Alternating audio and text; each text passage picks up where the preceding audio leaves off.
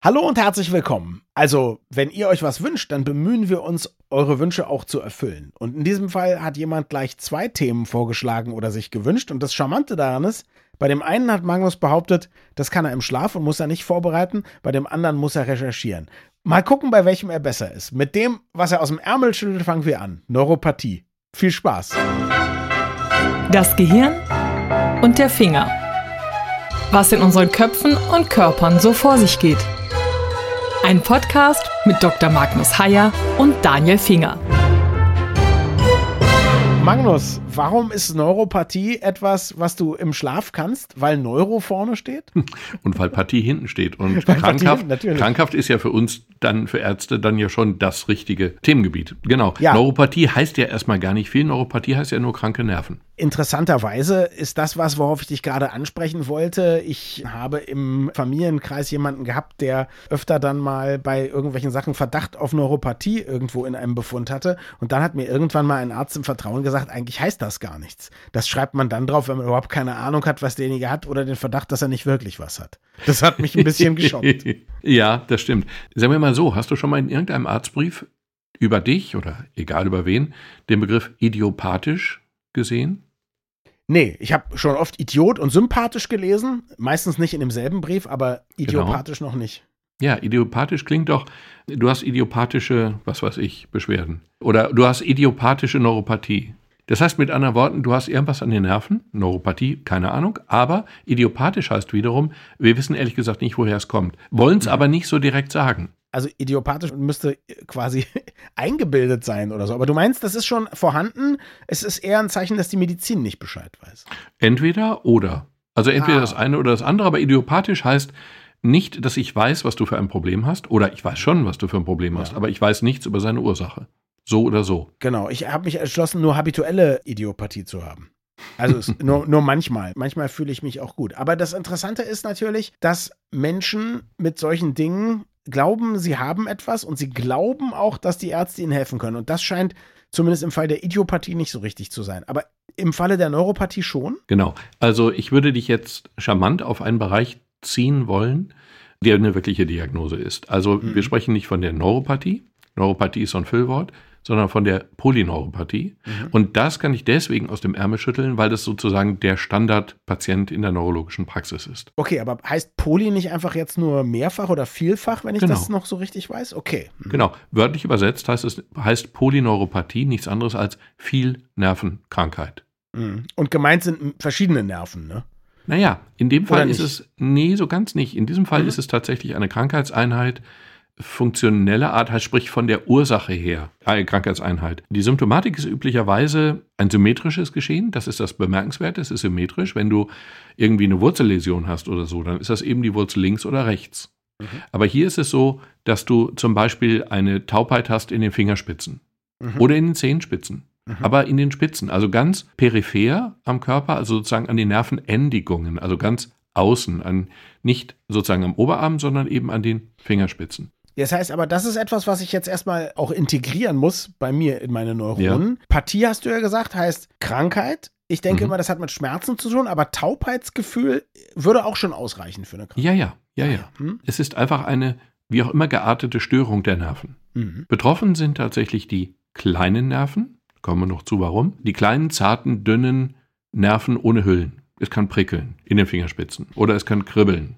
oder es fühlt sich pelzig an oder taub an mhm. oder es fühlt sich geschwollen an, also irgendwie mhm. komisch geschwollen oder du kannst Wärme oder Kälte dort mit den Fingerspitzen zum Beispiel nicht richtig wahrnehmen mhm. oder es tut weh. Mhm. Und all diese Dinge sind eine Störung, die beginnt eben da, wo die Nerven am dünnsten sind, also an den Enden der Finger, der Füße, der Zehen, der Fingerspitzen. Und das entwickelt sich sehr langsam und insofern auch häufig sehr unbemerkt, weil so eine ganz langsame Veränderung, hm, das war ja gestern auch schon so, kann nicht so schlimm sein. Mhm. Und es geht ihm ganz langsam voran und ist eben erstaunlicherweise links und rechts gleichermaßen. Und hat man irgendeine Ahnung, woher es kommt?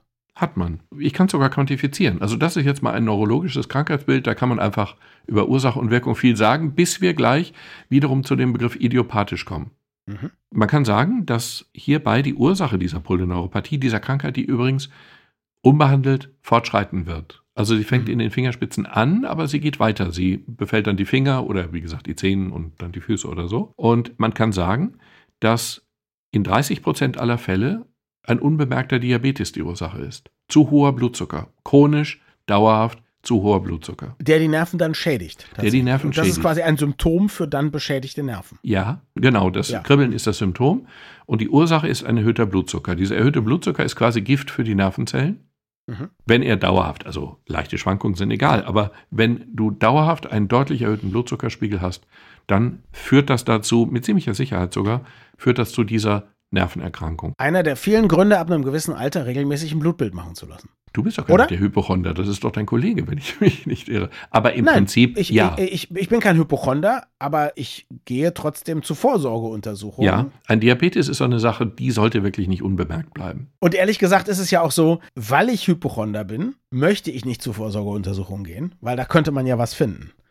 Weil ich aber nicht Moment. ganz schlimmer Hypochonder bin, zwinge ich mich dann trotzdem. Also da gibt es aber verschiedene Arten, mit dem Phänomen Hypochondrie umzugehen. Also die ja. anderen, ich möchte nicht von Verwandten von mir sprechen, die schaffen einen Kardiologenbesuch pro Woche. Das ist dann schon auch die gegenteilige Reaktion. Die kenne ich ähm, auch, ja. Die kenne ich genau. auch. Aber die sind, die sind richtig drüber. Also da kenne genau. ich auch jemanden, genau. der, der tatsächlich ernsthaft äh, meinte, Probleme mit dem Herzen zu haben. Und der hat dann alle Untersuchungen gehabt. Er hatte völlig zu Unrecht, hatte die Person Angst vor einem Aortenriss. So, das Einzige, was sie jemals hat, waren so ein kleine Herzrhythmusstörung, die dann wieder wegging. So, und dann hat die Person die teuerste Untersuchung, die es gibt, machen lassen, die man ihr nicht geben mhm. wollte, weil es hieß, mhm. nein, sie haben ja erkennbar gar nichts. Aber dann irgendwann, nach vielem Generve und viel beim Arzt gewesen, wurde die Untersuchung gemacht. Und dann war es für einen Tag gut und dann sagte diese Person, ja, aber seit gestern könnte ich es ja entwickelt haben. Die Beschreibung klingt so, als sprechen wir über dieselbe Person, was in dem Fall aber einfach nicht sein kann. Mhm. Die Beschreibungen ähneln sich ja. sehr.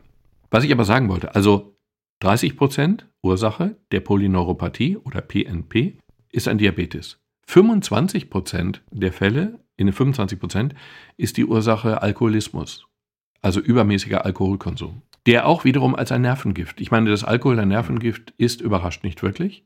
Jetzt werden viele Trinker, die zuhören, aufatmen und sagen: Gott sei Dank, jetzt weiß ich wenigstens, woher es kommt. naja, gut, man könnte ja auch sagen, Gott sei Dank, ich weiß, woher es kommt und ich weiß theoretisch, was ich dagegen tun kann. Ein Diabetes, ein Diabetes muss man behandeln, weil er langfristig echt gefährlich wird. Mhm. Und zwar nicht ein nur Alkoholismus die, auch. Ein Alkoholismus muss man auch behandeln, weil er langfristig gefährlich wird. Dann gibt es noch andere Ursachen, also es gibt Entzündungen, es gibt Genetik übrigens, also die Gefährdung sozusagen wird zum Teil auch vererbt. Medikamente sind ein deutlich seltener, aber zumindest sehr gut behandelbarer Grund. Ich meine, wenn du eine solche Polyneuropathie im Anfangsstadium hast und du gehst zum Arzt und der stellt fest, du nimmst dies und dies Medikament, wobei das eine ganze Spannweite von verschiedenen Medikamentengruppen sind, also von Malaria-Medikament bis zu sonst was, dann kann man ja das Medikament absetzen und den Prozess als solches stoppen. Aber, und jetzt kommt das Unangenehme, es bleiben 25 Prozent übrig am Ende und die nennen wir dann idiopathisch. Und damit ist dann ja nur gesagt, keine Ahnung. Wird irgendwo herkommen, aber wir wissen nicht woher. Jetzt bist du ja ein Mann, der sich sehr viel mit Placebos und Nocebos beschäftigt hat. Sind diese idiopathischen 25 Prozent öfters auch mal durch äh, Placebos heilbar? Also, es widerspricht so meiner Grundeinstellung, aber in diesem Fall würde ich eigentlich sagen, eher nicht. Also, ich würde nicht sagen nie. Ja. Aber ich würde sagen, eher nicht, weil, mhm. wenn du jetzt zu mir kommst mit einer, also, du kommst zu mir, weil du taube Finger hast. Mhm. Oder taube Zehen. Oder so. Mhm. Und wir reden jetzt nicht über eine Taubheit im Sinne von eingeschlafenen Fingern oder sowas, die sofort wieder weggeht, wenn du die Hand ausschüttelst oder also eingeschlafene Finger bei, bei einer Überstreckung der Hand beim Radfahren oder so. Darüber reden wir nicht. Nein. Wir reden also über. Wir reden eine, von etwas, was immer da ist. Was immer da ist, mhm. was nie weggeht, was ganz langsam kommt, was nicht sehr spektakulär ist und was sehr vielfältig sein kann. Also von der Taubheit bis zu Schmerzen, bis zur Schwäche übrigens auch, theoretisch. Muskelschwäche. Und jetzt kommst du zu mir und ich brauche dazu überhaupt keine Geräte. Ich kann mit einer Stimmgabel, also einer normalen Stimmgabel, kann ich dein Vibrationsempfinden messen. Also ich lege die Stimmgabel auf den Finger oder ich lege ihn auf den Ellbogen oder so. Und dann kann ich feststellen, ob dein Vibrationsempfinden intakt ist. Weil ich sage, ich merke gar nichts zum Beispiel. Naja, äh, doch, doch, du merkst am Anfang schon was. Und dann wird das, eine Stimmgabel schwingt ja dann immer schwächer. Mhm. Und nach einer gewissen Zeit schwingt sie eben fast gar nicht mehr. Und irgendwann musst du sagen, nee, jetzt spüre ich nichts mehr. Und durch einen optischen Trick, den ich nicht verstanden habe, sehe ich so etwas verschwommen und es wird dann etwas klarer und je schwächer das vibriert, das ist so ein Dreieck, das wird an seiner Spitze scharf und neben der Spitze steht eine Zahl. Das klingt jetzt irgendwie ist blöd beschrieben, aber. Aber du zumindest, du zumindest hast Vergleichswerte für Leute, bei denen alles tipptopp ist und bei denen es nicht mehr so tipptopp ist. Okay. Genau. Und wenn du jung wärst, wie deine Kinder, dann würde am Ende acht Achtel rauskommen. Mhm. Und je älter wir werden, desto weniger wird das dann, aber so vier Achtel ist dann schon wenig und ein Achtel ist dann schon ziemlich wenig. Mhm. Und natürlich können Patienten simulieren. Sie können ja sagen, ich spüre jetzt schon nichts mehr. Andererseits mache ich es natürlich auch immer so, dass ich die Stimmgabel dann auch mal nicht anschlage und sozusagen nicht schwingend die auf den Finger lege. Und wenn du dann genauso reagierst, dann ahne ich, dass da irgendwas nicht stimmt. Das merkt man mhm. dann schon. Du Fuchs. Hm? naja gut, das ist eben so. Man kann also mit einer Stimmgabel das Vibrationsempfinden messen, man kann mit einem Nadelrad die Schmerzen messen, also einfach so ein Nadelrad wie Omas hatte, um so Stoffbahnen zu zeichnen, die sie dann ausgeschnitten hat. Mhm. Oder man kann mit einem kalten Gegenstand die Temperaturwahrnehmung oder ich kann deine Finger nehmen und ich kann sie nach oben und unten bewegen. Du machst die Augen jeweils zu mhm. und dann sagst du, ob ich sie nach oben oder unten bewege. Mhm. Dabei muss ich allerdings vorsichtig sein, denn ich muss die Finger seitlich anfassen, mhm. weil du nämlich ansonsten durch die Druckrezeptoren, nicht durch die Tiefensensibilität, sondern durch die Druckrezeptoren merkst, ob ich sozusagen die Unterseite nach oben drücke oder die Oberseite nach unten. Wie auch immer, mit diesen Untersuchungen stelle ich fest, ob du diese Polyneuropathie hast oder nicht hast und wie okay. ausgeprägt sie ist. Mhm. Und wenn es ein relevanter Befund ist, dann kann ich das noch elektrisch nachmessen. Ich kann also einfach Strom durch die Nerven schicken und dann kann ich an der Geschwindigkeit des Signals und an der Stärke des Signals erkennen, welche Art von Schädigung deine Nerven haben. Nochmal blöd gefragt, du stellst also so eine Polyneuropathie fest, welche Ursache auch immer festgestellt wird, man kann das dann behandeln oder beseitigen. Ich höre auf zu trinken, ich bekomme Diabetes-Medikamente, Insulin oder was auch immer. Kann ich aber den Schaden, der entstanden ist, auch wieder heilen? Oder ist das etwas, wo ich sage, nee, der Zustand, mit dem ich zum Neurologen gehe, das ist dann der, mit dem ich leben muss? Oder es wird schlimmer? Das ist eine gute Frage und eine blöde gleichzeitig, weil die Antwort relativ deprimierend ist. Nein, der Schaden, mit dem du zu mir kommst, den hast du. Das Einzige, was ich tun kann, ist, einen weiteren Verlauf der Krankheit zu verhindern, abzubremsen oder gar zu beenden. Mhm. Aber der Schaden, den du hast, den hast du. Wobei das in der Regel ja noch nicht so schlimm ist.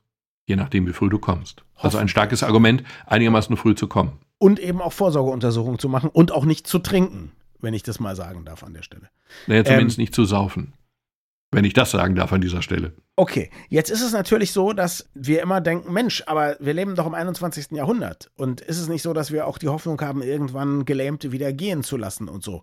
Würde man, wenn man das eines Tages schafft, also Nerven zusammenwachsen zu lassen, würde man dann auch diese kleinen feinen Nervenenden behandeln können? Oder ist es eine völlig andere Geschichte, die man ganz anders entwickeln müsste? Nein, äh, wir schaffen es ja, Nerven zusammenwachsen zu lassen. Mhm. Das ist nicht das Problem. Das Problem wir haben im Körper sozusagen zwei verschiedene Nervensysteme, wenn man so will. Mhm. Mhm. Das zentrale Nervensystem, das ist Gehirn und Rückenmark. Und das periphere Nervensystem, das sind diese kleineren Nerven, dünneren Nerven, die eben bis in die Fingerspitzen reichen. Und das ist erstmal ja keine Trenn, oder es klingt nicht nach einer Trennschärfe, es klingt nur nach dicken Nerven und dünnen Nerven, ist aber nicht so.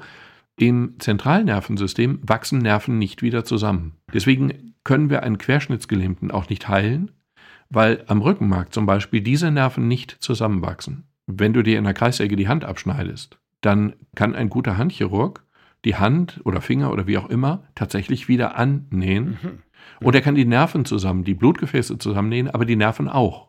Okay. Und die Nerven sprossen im peripheren Nervensystem auch wieder aus. Mhm. Also insofern kann man das reparieren, nur diese ganz hauchzarten, dünnen Nerven, also die kann man, die sind einfach zu dünn, um sie zu transplantieren oder ah. anzunähen oder so. Schlecht, das ist nicht gut, wenn ich es mal an dieser Stelle so sagen darf. Sie haben so, dies ist ja eine Krankheit, die man einfach bemerkt. Hm. Und wenn du nicht völlig indolent bist, dann bist du irgendwann wenn du auch. nicht was bist, bitte? ich entschuldige mich für den Ausdruck. Wenn du nicht. Wie übersetze ich das denn jetzt diplomatisch? heißt es gleichgültig? Nein. Wenn du nicht völlig dumpf bist. Naja, sagen wir doch gleichgültig. Gleichgültig ist schöner. Wenn du nicht völlig gleichgültig bist, dem eigenen Körper gegenüber, dann bemerkst du so etwas. Mhm. Und wenn dein Hausarzt oder wie auch immer Arzt nicht völlig gleichgültig gegenüber deinem, wiederum seinem Patienten ist, dann wird er auch einen Neurologen konsultieren und dann wird man schlicht und einfach gucken, gibt es eine Ursache, die wir bekämpfen können. Und das können wir ja in der Regel. Ich meine, diese 30 Prozent Diabetes und 25 Prozent Alkohol und die anderen, also Entzündungs- und Medikamentsachen, die addieren sich ja schon zu einem großen Prozentsatz. Und wenn man den dann abstellt, dann ist ja schon eine Menge gewonnen. Da musst du jetzt keine Nerven transplantieren. Also nicht bei der Polyneuropathie. Und insofern kann man schon einiges tun. Übrigens kann man auch, zwei Dinge kann man noch tun, was ich so ein bisschen untergehen habe lassen. Ähm, es gibt auch motorische Einschränkungen. Also wenn das sehr ausgeprägt ist, dann kann es sein, dass du zum Beispiel, dass Muskeln schwächer werden. Mhm. Das sieht man zum Beispiel in der Hand. Wenn du in deine Hand guckst, dann siehst du ein, am Daumen, am Grund des Daumens einen Ballen, den Daumenballen. Das ist ja ein richtiges Muskelpaket. Ja. Und bei einer sehr fortgeschrittenen Polyneuropathie kann dieses Muskelpaket zum Beispiel auch deutlich dünner geworden sein. Mhm.